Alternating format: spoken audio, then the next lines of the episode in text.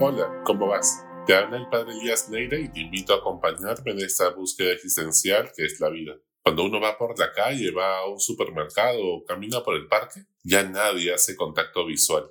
Y las mascarillas no nos permiten ver a nadie sonreír. Los filtros de Instagram y TikTok te maquillan perfectamente, pero igual no disimulan cuando la sonrisa es fingida. El otro ya no es un hermano, ni siquiera un extraño. Tampoco podemos decir que es un enemigo porque nunca nos ha importado tanto como para odiarlo.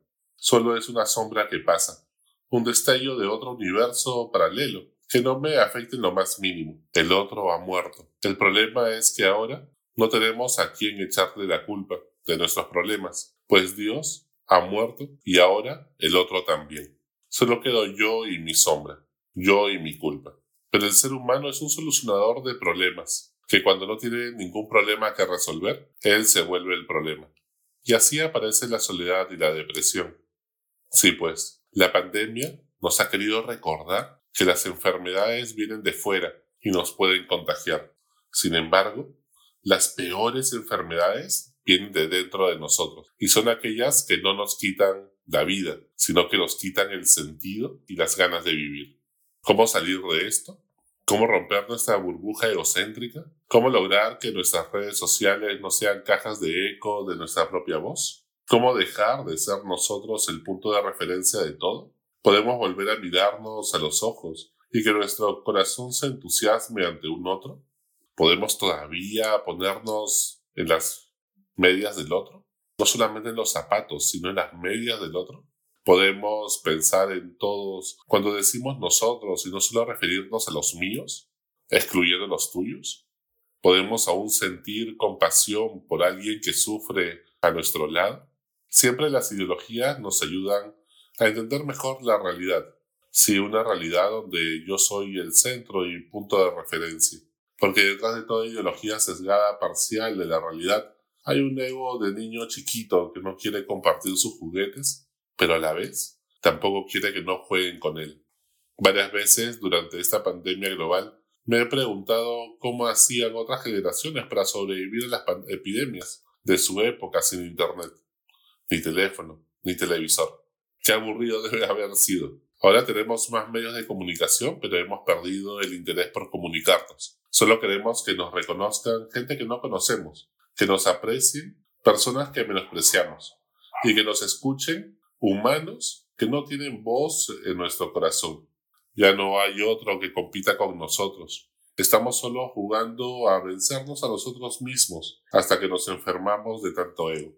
Ni los perros se persiguen tanto la cola como los seres humanos ahora persiguen sus propios éxitos. Ya nadie quiere iluminar a los demás, solo quieren brillar y ser admirados. Ya nadie quiere sacrificarse y dar la vida por los demás, pero si se martirizan con dietas y ejercicios para provocar envidia al resto. En el Evangelio de hoy, Jesús en medio de mucha gente que lo apretaba, fue capaz de reconocer a una mujer que le tocaba el manto.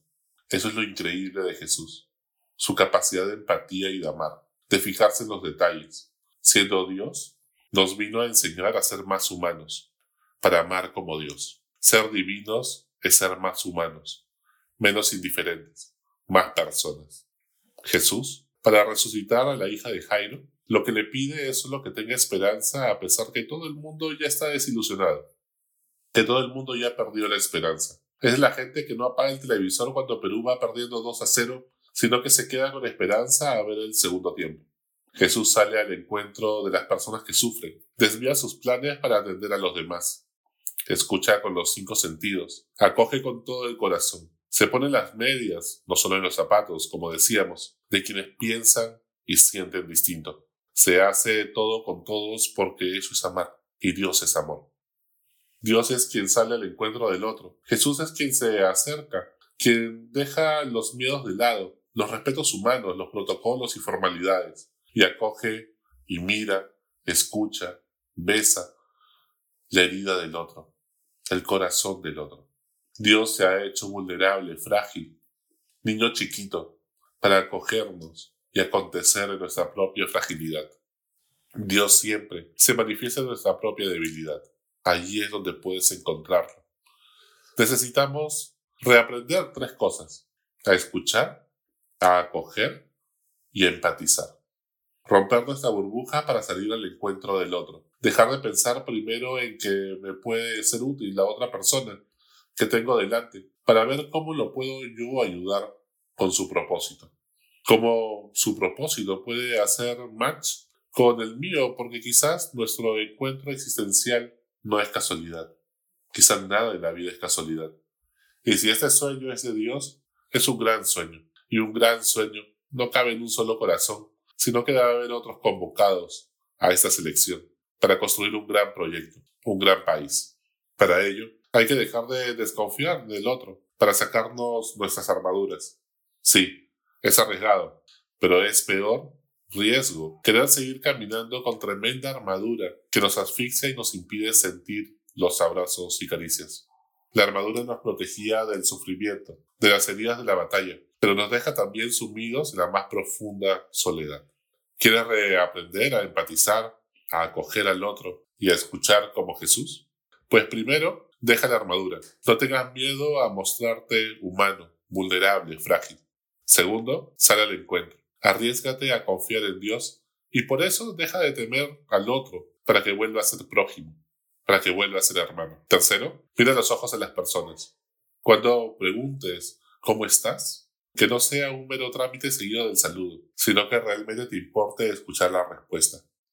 En cuarto lugar, detenerte un momento ante el rostro del otro. No te hace perder tiempo, te hace vivir ya la eternidad. Así que detente un minuto para saber sobre la vida de la trabajadora del hogar, el portero, el que te cuida el carro, un familiar que no hace tiempo que quizá no ves. En quinto lugar, ten detalles con las personas que amas. Piensa en los demás. ¿Qué nos sorprendería? ¿Qué podrías hacer diferente? En sexto lugar, cada día tiene su carga. Piensa en amar hoy. Mañana ya veremos. Además, ¿de qué sirve ganar el mundo entero si pierdes la vida? En séptimo lugar, para un momento en el día. Date cuenta cuánto Dios te ama y todo lo que ha hecho por ti. Solo un corazón agradecido es generoso con los demás. En octavo lugar, escucha con los cinco sentidos. Hacer multitasking, hacer varias cosas a la misma vez, te animaliza, te deshumaniza. No es propio de los seres humanos. No estamos hechos para eso. En noveno lugar, la vida es corta para vivirla en automático. Saborea la comida, disfruta de cada momento. Estate aquí y ahora sin sentirte esclavo de las culpas del pasado ni huérfano ante los problemas del futuro, que Dios no te ha abandonado. Dios sigue siendo tu papá. Así que está Él presente en tu vida y tú andas culpabilizándote del pasado angustiándote por el futuro. No vale la pena vivir así. Y en décimo lugar, recuerda que tu principal proyecto hoy día es moldear quién, eres, quién quieres ser. Que cada día sea más santo, más humano, más espiritual, te parezcas más a Jesús. No dejes de ser humano para que tu vida sea divina. Hasta la próxima. Sigue buscando que Él te encontrará.